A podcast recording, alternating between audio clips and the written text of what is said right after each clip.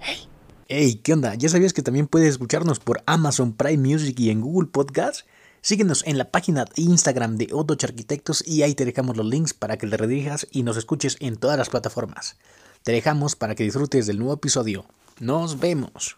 Hey, ¿qué onda? Este episodio es patrocinado por Otoch Arquitectos, un grupo de jóvenes arquitectos que nos dedicamos al diseño, la construcción, cursos y demás temas relacionados a la arquitectura. Si quieres ponerte en contacto con nosotros, mándanos un correo y nosotros nos ponemos en contacto contigo. Bienvenidos, como cada semana, a un episodio más de esto que es La Hoja en Blanco.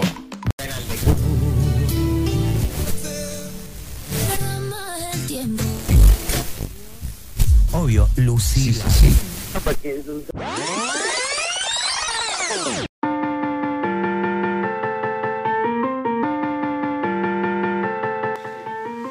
Bueno amigos, ¿cómo están? Bienvenidos a un episodio más de esto que es La Hoja en Blanco. Estoy muy contento y muy emocionado, mi querido Alex. Hoy, como siempre, como cada semana, sabes que traemos a creativos, ingenieros, eh, directores, gente que está relacionada con la academia y que tiene grandes historias que contar, su gran trayectoria. Sabes que de se trata La Hoja en Blanco. Hoy te veo arreglado, hoy te veo como que te esforzaste un poquito más en tu imagen. Cuéntame por qué, mi querido Alex. Ajá. Igualmente, bueno, antes que nada, muchas gracias. Estoy contentísimo. Hoy nos acompaña un invitado de honor.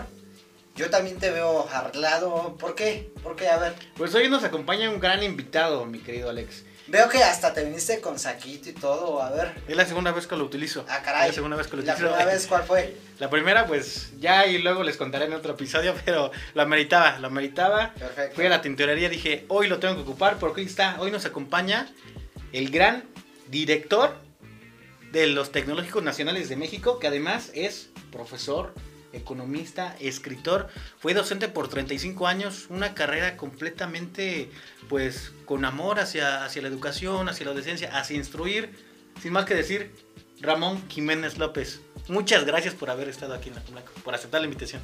No, pues les agradezco mucho. Espero escribir buenas cosas en la hoja en blanco. Estamos acostumbrados a dialogar. Me gusta muchísimo intercambiar opiniones con la juventud. Estamos en una etapa nueva, afortunadamente. Hay una reconfiguración geoestratégica, geoeconómica, geofinanciera a nivel mundial. Y nuestro país, y sobre todo en la educación científico-tecnológica, puede, debe y está jugando un papel importante. Pero la base de todo son los jóvenes como los que me invitaron a este programa. Muchas gracias. Gracias a usted, gracias, Gracias a usted. usted. este, porque hoy hay, hay una, gran, una gran revolución, como, como lo comenta. Eh, muchas generaciones de estudiantes van avanzando poco a poco. No es la misma, el mismo estudiante de hace eh, 10, 20 años, el estudiante de ahora. La tecnología cambia y hay que estarse reinventando. Me gustaría saber cuál es el inicio para, o sea, para elegir la carrera universitaria, porque cuando tenemos 17 años, 18, no sabemos, no nos conocemos ni nosotros mismos, cómo elegir una, una carrera y si sobre todo la eligió bien o la eligió por accidente y le empezó a enamorar. ¿Cómo fue esa elección, ese... esa- ¿Cómo, ¿Cómo fue el inicio de todo, toda su trayectoria? Bueno, debo decir que de niño, al- en el quinto año de primaria, me empezó a gustar mucho las sumas, las multiplicaciones. Entonces yo preguntaba a personas adultas, este, ¿en qué carrera se aplican los números? Y la mayoría me decía, como contador. Y me decían, pero hay contador público y contador privado. Y lo mejor me decían es contador público. Entonces yo dije, bueno, quiero estudiar para contador público. Pero luego ingresé a la secundaria, que en ese tiempo eran escuelas prevocacionales que dependían del Instituto Politécnico Nacional. Estudié en la prevocacional 4 y ahí pregunté y los números pues me decían es que aquí la rama donde estás es de físico matemático. Entonces yo decía, quiero ser químico matemático. Ujú. Pero en el salón de clases iba el sobrino de González Camarena, el inventor de la televisión. De la televisión. Claro. Y me dijo, no, aquí no hay eso, aquí hay físico matemático. Entonces yo prácticamente mi vocación la, de- la decidí desde el primer año de la prevocacional, que es la secundaria del Politécnico, físico matemático. Entonces esa fue la elección que tuve y la fui fortaleciendo en el tiempo. Mi objetivo en la vida era hacer premio Nobel de Física en la teoría del campo unificado que dejó inconclusa Albert Einstein y que todavía no se complementa ya después de varios, más casi un siglo. Sigue, sigue con esa incógnita. ¿Aún sigue trabajando en eso? No, no, no, no, no. Porque hay que decir que exactamente el 2 de octubre de 1968, en la matanza que hubo en Tlatelolco, donde yo estuve presente, eh, a mi papá le dio una embolia y como yo era el mayor de la casa, pues tuve que entrar a trabajar. Entonces todo el tiempo que dedicaba a estudiar, pues ya no era posible como antes, ahora pues había que trabajar. En un trabajo mecánico, rutinario, monótono, que no me gustaba para nada, pero necesitábamos económicamente subsistir. El ingreso. Entonces ahí se, hubo una ruptura, ¿no? Ya después mi segundo trabajo fue como profesor y eso fue como aire nuevo, como una bocanada de aire y de oxígeno puro. Ahí sí le gustó. Ahí sí me gustó. Y le dedicamos ya 35 años a dar clases de matemáticas en el Instituto Politécnico Nacional. Entonces me gusta mucho eh, dar clases, sobre todo en matemáticas. Precisamente hoy venimos aquí al tecnológico, al Instituto Tecnológico de Gustavo Amadero número 2, a dar un maratón de matemáticas. Esa es, digamos, mi pasión en la vida. ¿Y cómo llegó esa, esa primera clase? ¿Cómo llegó ese contacto con, con que le digan, sabes qué, hay trabajo de esto, de ser docente? Eh, ¿Cómo fue, director? ¿Sí, ¿Sí sabía usted que más o menos lo que se enfrentaba? Pasa que también ser docente es estar frente a un buen grupo de estudiantes, ¿no? Usted es una persona introvertida, extrovertida. Muchos, muchos batallamos con eso, Arqui. Eh, yo creo que muchas personas nos ven como que, ah, el amigo Alejandro es un extrovertido, le gusta explicar, cuando realmente es que no, somos introvertidos, introvertidos somos cohibidos, ¿no? ¿Usted cómo, cómo, cómo era? Bueno, realmente cuando yo era estudiante, eh, digo sin vanagloriarnos, eh, fui desde el segundo año de secundaria hasta que estuve estudiando, hasta antes de 1968, el mejor estudiante. Entonces había compañeros del salón que me pedían este consejo, cómo resolvemos este problema, sobre todo de matemáticas y de física.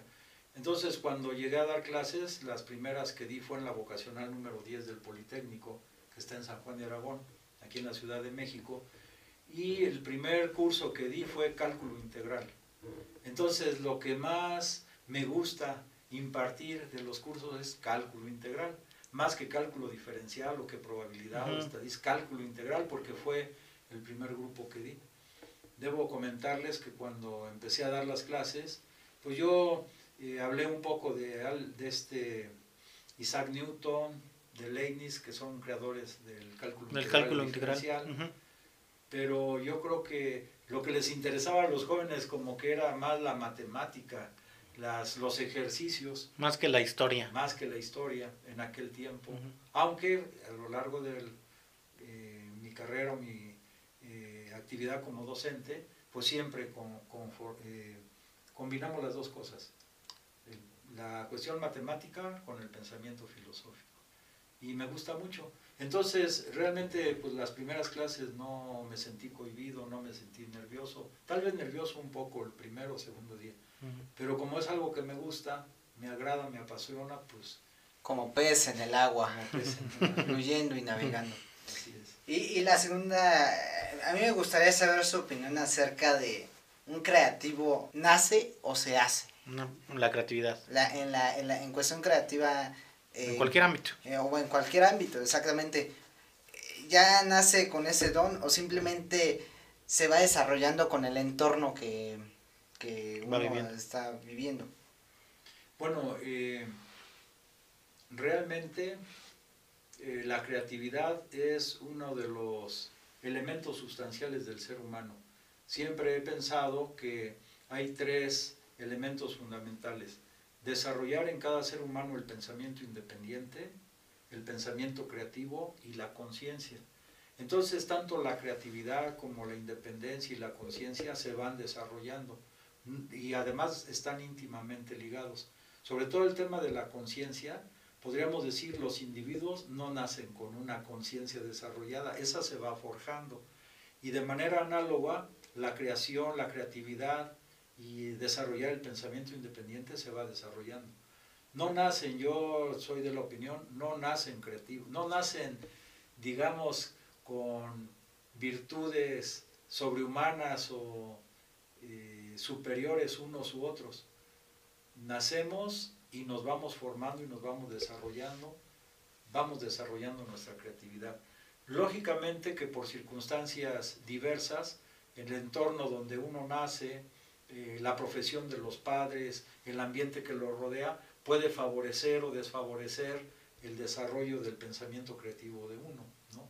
Entonces, si naces en una familia donde las condiciones son, por ejemplo, económicamente adversas, eh, es difícil desarrollar actividad creativa intelectual en la cuestión del estudio.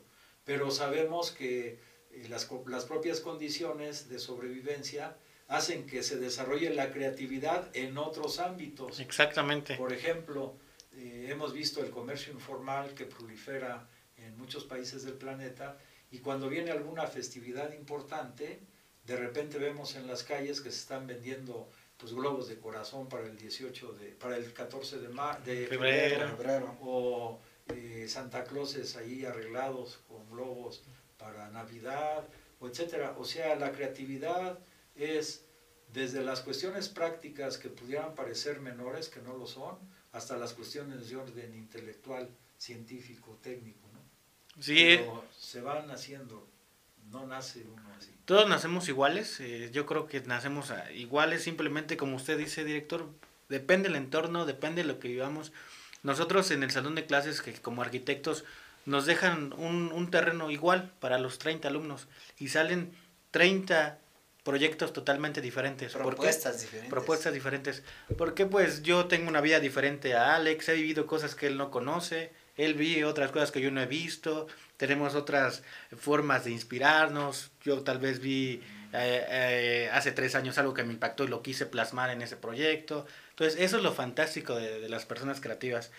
También me interesaría saber... Así, ha dicho una palabra clave, la imaginación. La imaginación. Entonces, eh, para crear cosas nuevas hay tres elementos sustantivos que llamo yo las tres I's. Imaginación, inspiración e intuición. Entonces es importante desarrollar en los jóvenes y en todos los seres humanos exactamente lo que menciona, la imaginación. Sí. Si no hay imaginación, no hay creación. Si no hay inspiración, tampoco. Y la intuición es la experiencia que se va acumulando. Entonces, conjuntando esos tres elementos son fuentes de creación de creación, completamente. ¿Y cómo ha visto, director, las generaciones de estudiantes de, desde que usted empezó a dar clases y con el transcurso ahora de estas nuevas generaciones? ¿Ha cambiado? Los jóvenes, eh, no sé, siento que a veces la tecnología tenemos... Eh, ahora podemos tener una pregunta al alcance de la mano y antes teníamos que ir a las bibliotecas, Alex. Exacto. La tecnología sin duda es una herramienta súper útil, pero como toda herramienta hay que saber para qué usarla y cómo usarla. ¿Usted qué opina, director? Bueno, eh, hemos vivido, yo empecé a dar clases en el año de 1974, entonces no solamente es la tecnología, sino también la orientación política en los países. Por ejemplo, eh, hubo un periodo en el país, después de la Revolución Mexicana, que se consolidó en el periodo de Lázaro Cárdenas, donde la creatividad, eh, el reparto agrario, la creación de empleos, eh, el desarrollo sostenido del país fue muy importante, pero cuando llegamos a 1982 en diciembre, empieza un nuevo modelo económico en el país, que es el modelo neoliberal. Entonces este modelo trajo mucha desgracia, mucha miseria, mucha angustia, desesperación. Surgieron como nunca las enfermedades de depresión, porque ya no había trabajo, no había eh, escuela, entonces se llegó a ver hasta 7 millones de jóvenes que les calificaron como ninis, ni estudiaban ni trabajaban. Entonces fue una, un periodo de depresión, yo diría de oscurantismo para nuestro país, donde muchos jóvenes se desalentaron, algunos de ellos no encontraron otro camino más que las acciones eh, antisociales, lo cual fue muy grave drogadicción, prostitución, delincuencia, etc. Entonces hubo un gran desaliento. pero hoy estamos viendo un resurgir y se ve en los jóvenes y sobre todo después de la pandemia como que hay una fuerza eh, vital mucho mayor que antes. Entonces en los jóvenes yo dividiría en dos periodos. Uno antes del 1982, donde el joven tenía movilidad social, estudiar una ingeniería era bueno porque le permitía un estatus económico superior. En el periodo del neoliberalismo los niveles de desempleo fueron muy grandes y reitero, eh, se extendió como hongos la enfermedad de pues, la depresión muy fuerte. Hay un... Mucha gente perdió todo en esa época.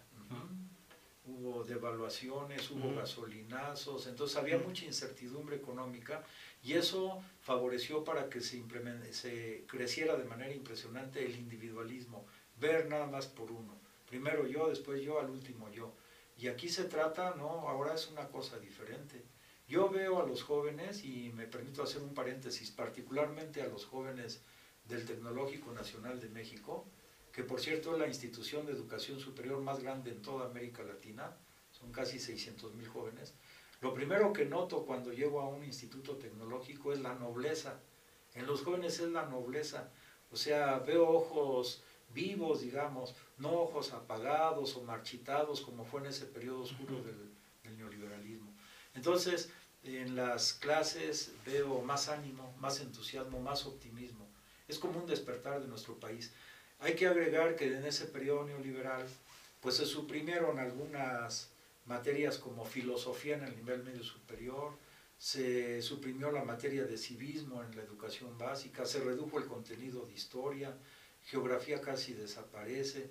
Entonces hubo un retroceso y un desánimo y desde el punto de vista económico la concentración de gran riqueza en pocas manos y la extensión de la miseria en millones de mexicanos. Pero entonces hoy veo eso y veo más atención de los jóvenes y, el tema de las tecnologías. Eh, la tecnología en sí, digamos, si se utiliza como en la Segunda Guerra Mundial para lanzar bombas atómicas en Hiroshima y Nagasaki, de alta tecnología, mal para la humanidad. Si se utiliza para poner por encima las ganancias, por encima del medio ambiente y demás, malo por cambio climático. Pero si la tecnología se utiliza para bienestar de la humanidad, para beneficio del hombre, excelente. Y creo que hay una lucha permanente entre el bien y el mal, entre la tecnología aplicada para el mal, sobre todo en la guerra, y la tecnología aplicada para facilitar el bienestar de la gente. Entonces yo creo que eh, va ligada la tecnología a la ética y a las decisiones políticas. Entonces hay una eh, decisión política que se basa en principios éticos, orientada a brindar eh, el mayor bienestar a la población y generar lazos de fraternidad y solidaridad, excelente. Entonces, ustedes ven también la televisión. En un tiempo, década de los 70s, 80s, era, así le llamaban, no, no espero que nadie se ofenda, la caja idiota. ¿Por qué? Porque es una información muy grande, pero si uno es receptor pasivo y además en la televisión se difunden fake news, pues entonces un elemento tecnológico y de comunicación importante desvirtúa y sirve a intereses pues a veces muy oscuros. Entonces hoy la tecnología, como lo veo con ustedes aquí en el Tecnológico Nacional de México, aplicada para bien de la humanidad y para su beneficio, es creativa indudablemente en robótica, en mecatrónica. Entonces, así como ustedes que, digamos, con pocos recursos no pensaron en grandes recursos para establecer este magnífico programa, yo diría. Gracias. Gracias. Este, pocos recursos, pero mucha imaginación creativa en beneficio de la sociedad, excelente. Porque podría pasar el siguiente caso de que tenemos eh, eh, los medios, los recursos, pero si no es una buena, una buena idea con pies y cabeza, la verdad es que no va a funcionar. Sí, así es como eh, un escritor ruso, que luego lo, lo, ha citado varias veces el presidente de la República en las conferencias matutinas, sí. Belinsky, Belinsky. Belinsky, le envía una carta a Gogol, que era también un gran escritor ruso, pero Gogol empezó a pues a gustarle más el dinero que el arte mismo. Entonces Belinsky le dice, cuando uno se va por el tema de la riqueza o del dinero, hasta la imaginación y el talento se pierden. Entonces ha habido buenos escritores, pero cuando ya empiezan ellos a pensar más en el dinero que en la obra artística o en la literatura, pues ya es como dices, es como tendrían buenas instalaciones, tendrían eh, magnífico reconocimiento previo, pero hasta pierden la imaginación y el talento cuando ya ponen la atención, en este caso, de manera desmedida en la cuestión económica. ¿no? Depende, como decíamos, la creatividad de, del ser humano, ¿no? de la ética que usted comenta, director. Eh, buenas decisiones, el uso de, la tecnología, buenas decisiones y malas decisiones depende del entorno donde vivamos. Entonces, pues ahí está, depende de cada uno de nosotros elegir qué está bien y qué está mal. Igualmente hay mucho contenido, muchos programas, en internet hay muchísima información y mucha desinformación. Entonces, queda de nosotros simplemente pues saber qué está bien y qué está mal y ir desmenuzando cada una de las información. Y consultar muchas fuentes, ¿no? O sea, tener un pensamiento crítico y objetivo. Me, me llama la atención, director, que comenta lo de los TEC NM. Hoy estamos en el Instituto Tecnológico de Gustavo Madero II, del cual somos estudiantes. Anteriormente, mucha gente venía a la capital, a la UNAM y al Politécnico. Hoy sigue pasando lo mismo, pero ahora somos más jóvenes. Mucha gente, muchos jóvenes eh, tienen ese sueño de estar en UNAM, en el Poli, y dicen, bueno, ¿qué más puedo hacer? Pues está el Tecnológico Nacional de México que también tiene y es una muy buena opción pues para poder estudiar y seguir tu carrera como profesional.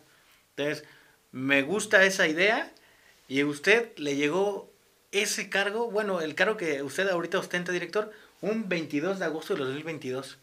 ¿Cómo, cómo fue eh, ese sentimiento de obtener este cargo y qué retos dijo, voy a ir encaminando esto hacia, hacia esta dirección. ¿Qué retos afronta siendo el director general del TEC-NM? Bueno, hay varios retos. Unos son de orden cuantitativo y otros de orden cualitativo. En el sentido del orden cuantitativo, un reto fundamental es recuperar la matrícula de los estudiantes que disminuyó después del periodo de la pandemia, durante y después del periodo de la pandemia. Actualmente cursan en en los institutos tecnológicos del país, que son 254, tenemos alrededor de 570 mil estudiantes. Pero antes de la pandemia teníamos más de 600 mil estudiantes. Entonces un primer reto que hemos platicado con los directores de todos los planteles es hacer un gran esfuerzo por ir recuperando esos jóvenes que dejaron de asistir por alguna razón la más común es la económica, dejaron de asistir a los tecnológicos. Entonces, ese es un reto cuantitativo, atraer más. Ahora, tenemos nuevas carreras, tenemos nuevas maestrías también, nuevos doctorados, y vamos a crear otros, otros más, acordes ahora al desarrollo económico de nuestro país. Algunos de ellos van orientados, por ejemplo, al tren Maya.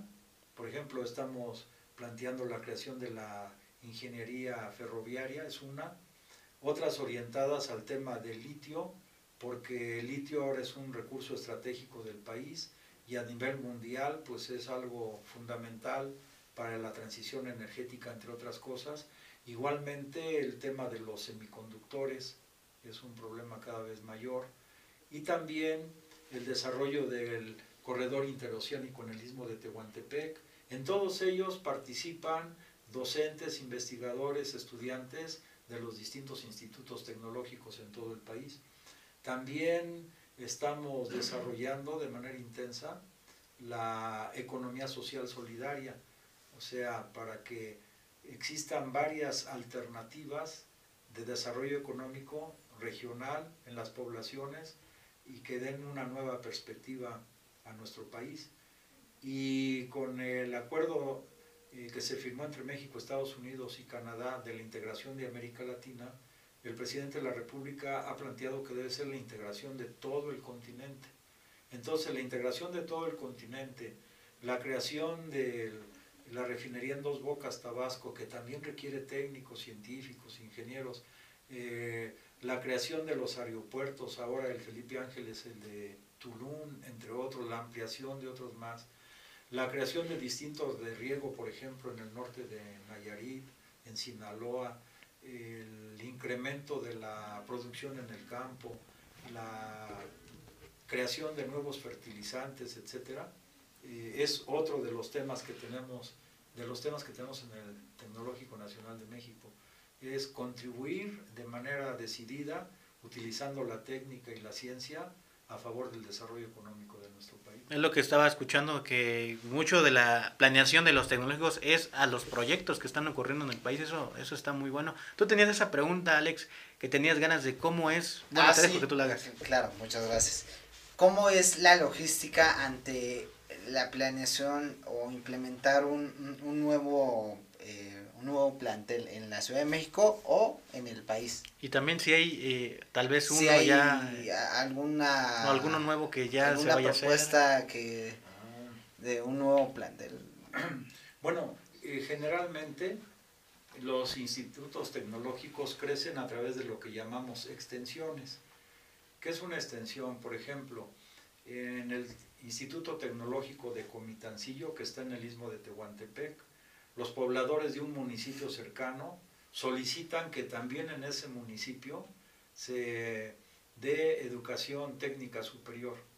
Entonces a veces la presidencia municipal dona el terreno, eso ya es un avance, que son, ya sea lo compra o si son ejidos, los ejidatarios donan el terreno. Luego, eh, generalmente se empiezan las clases en aulas improvisadas o en aulas de algún de alguna escuela de nivel medio superior o incluso de secundaria y va arrancando. Luego inicia la construcción del edificio correspondiente. Pero eso se llama extensión, es decir, Comitancillo se extiende a la comunidad de Palomares. En Palomares pues hay aulas prefabricadas, pero luego paulatinamente se va haciendo la edificación. Entonces esas extensiones que llamamos pueden a la larga convertirse en nuevos institutos tecnológicos. Pero es un batallar, así ha sido. ¿no? Eh, tenemos, por ejemplo, eh, extensiones en un buen número de institutos tecnológicos del país. Bien, director, y nosotros terminamos siempre con, una, pregunta diferente, eh, un poquito más personal y referente a su trayectoria. Hoy Hoy eh, estamos muy agradecidos de que haya venido, de que haya sido partícipe de la hoja en blanco. Ha sido una gran trayectoria. Nosotros lo vemos desde fuera y decimos, wow, ahí viene el lector. Eh, la gente se trata de poner su mejor versión cuando usted llega y se siente el respeto, se siente el cariño de la gente. De los jóvenes. Pero de los jóvenes, precisamente, más importante, me gustaría saber si usted pudiera regresar en el tiempo con el director, en ese momento Ramón Niño, por 10 minutos con ese niño y tuviera una conversación con él, ¿qué es lo que le diría Ramón actual, director Ramón actual, al niño? Pues yo le diría, siguiendo el ejemplo de mi, padre, que respetaría sus ideas, las decisiones que tome, porque en el caso de mi padre, pues tenía confianza en mí, pensaba que era persona responsable. Alguna vez platiqué con él de ideas que diferíamos y mi padre dijo, pues yo te he enseñado estas ideas porque es lo que me enseñaron mis padres. Pero si tú has decidido tomar ese camino que hoy me estás planteando, yo respeto tu idea. Entonces yo, eh, si fuera niño en ese momento, también diría, pues hay que respetar la idea del niño. Si el niño tuviera ideas que se pudieran encaminar hacia cuestiones negativas, entonces trataría de corregirlo, pero no con gritos ni con golpes, sino con palabras. Quiero decir que mi papá nunca me pegó y eso también yo creo que me ha ayudado mucho en la vida. Entonces eso sería, si regresara de niño, diría, juega mucho y también estudia mucho. Si regreso cuando tendría, digamos, 8 años, 9 años, 10 años, jugar mucho. Si regreso cuando tendría 11 años o estar en quinto año de primaria, iría a estudiar mucho. Sexto año estudiar mucho y de ahí en adelante estudiar mucho. Y combinar el deporte con el estudio, que es muy importante.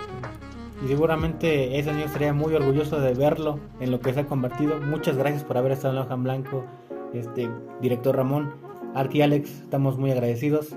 Nos vemos la próxima semana con otro gran episodio y muchas gracias. Muchas gracias. Gracias. Muchas luego. gracias. Hasta. Muchas gracias por invitarnos. Buenas tardes.